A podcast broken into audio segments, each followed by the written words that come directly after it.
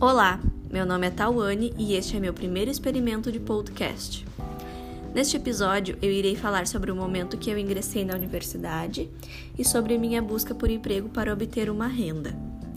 Bom, eu concluí o ensino médio em 2011 e logo já realizei vestibular para ingressar na universidade.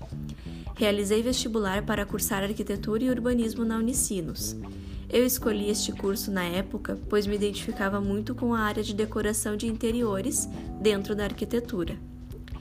Realizei o vestibular no final de 2011 e iria ingressar no curso em 2012. Então começou a busca por uma oportunidade de estágio na área de arquitetura, para que eu pudesse custear meus estudos e adquirir experiência profissional. Como estudei em escola particular no ensino médio, com bolsa parcial, eu não podia participar do processo do ProUni para a bolsa na graduação.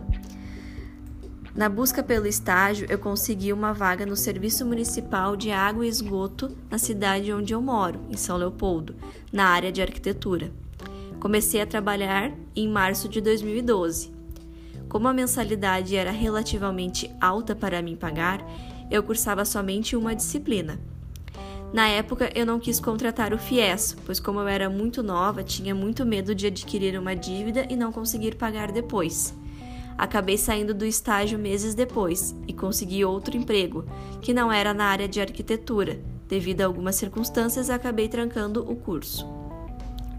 Depois de quase dois anos trabalhando neste outro lugar, decidi tentar uma vaga de emprego para trabalhar na Unicinos, pois eu sabia que funcionários ganhavam desconto na graduação.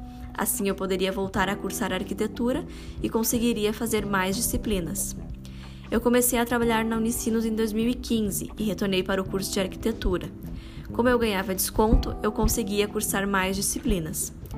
Porém, o curso de arquitetura é muito longo, são 10 semestres de quase 7 disciplinas em cada semestre. Como eu trabalhava muitas horas e o curso acabava exigindo muitas horas de trabalhos extracurriculares, eu acabava fazendo entre três e quatro disciplinas e acreditava que assim eu iria demorar muito para me formar. Quando eu comecei a cursar mais disciplinas, comecei a perceber que não era aquilo que eu queria. Comecei a viver realmente o curso de arquitetura e acredito que, pelo fato de sempre fazer somente uma disciplina, eu não tinha a real experiência do curso. Acabei me frustrando tanto pela demora para a formatura e pelo desenvolvimento do curso e decidi com muita dificuldade a trocar de curso.